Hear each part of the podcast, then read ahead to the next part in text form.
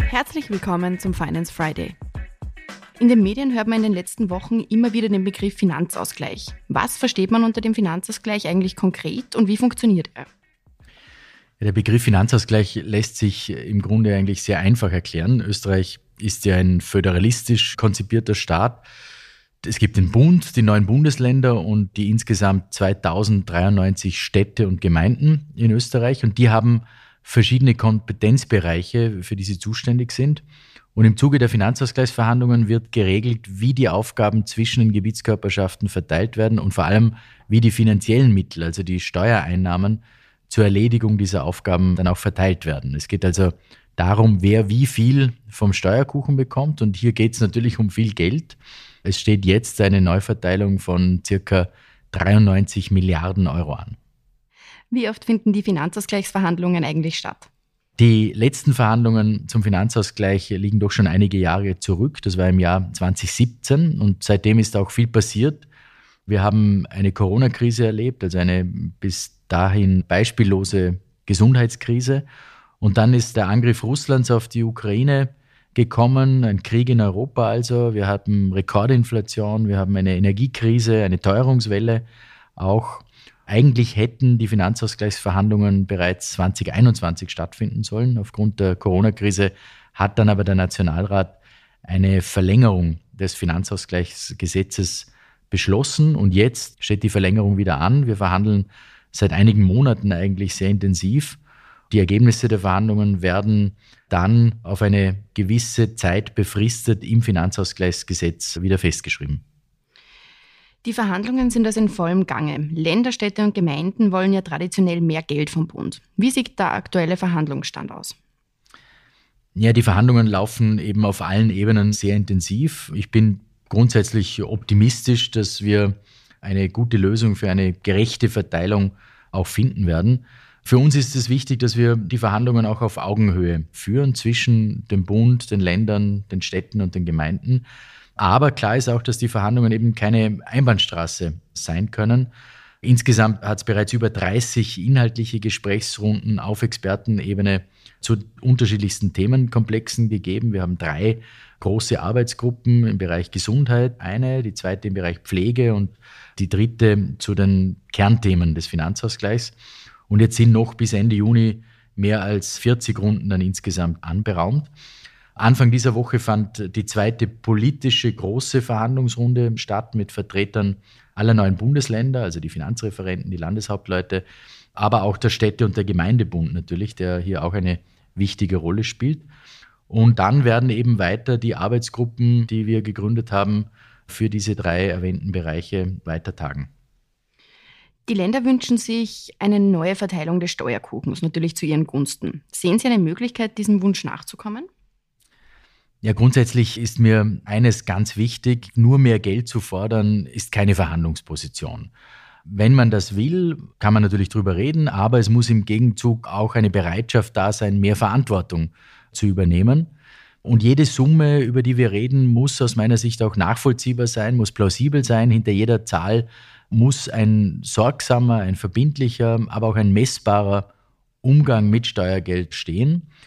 Und außerdem, und das ist in der Diskussion schon auch mitzubedenken, eigentlich würde der Finanzausgleich vorsehen, dass so gut wie alle gemeinschaftlichen Bundesabgaben dem Bund zu zwei Drittel und den Ländern und Gemeinden und Städten zu rund einem Drittel zustehen. Und dieses Verhältnis hat sich nach drei Jahren Krise doch intensiv verschoben. Der Bund hat nicht nur die Ertragsanteile der Gemeinden zu Lasten des Bundes um 675 Millionen Euro aufgestockt, sondern hat durch Schlüsseländerungen Teile der Steuerreform 2020 und der ökosozialen Steuerreform übernommen. Und damit erhöhen sich ihre Anteile um rund 400 Millionen Euro jährlich. Wir haben uns bei der Krisenbekämpfung auch oft über die vorgesehene Bundeskompetenz hinweg bewegt, also mehr Aufgaben auch übernommen und finanziell dafür auch aufgekommen. Und Fakt ist, dass der Bund mit Abstand die Hauptlast der Krisenbekämpfung getragen hat und auch für die Abfederung der Krisen sehr, sehr viel Geld in die Hand genommen hat. Die finanzielle Situation von Ländern und Gemeinden ist nach drei Jahren Krise auch genau wegen dieser Vorgangsweise auch durchaus stabil.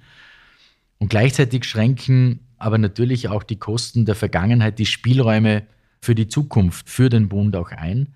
Und man muss ja ganz klar sagen, wenn die wirtschaftliche Situation besser ist, profitieren alle Gebietskörperschaften. Das muss aber auch umgekehrt natürlich so gelten. Gibt es bei den aktuellen Verhandlungen Themenbereiche, auf die man sich ganz besonders konzentriert? Ja, vor allem die Bereiche Pflege und Gesundheit. Da stehen wir vor großen Herausforderungen und deshalb spielen diese Themen eine sehr große Rolle.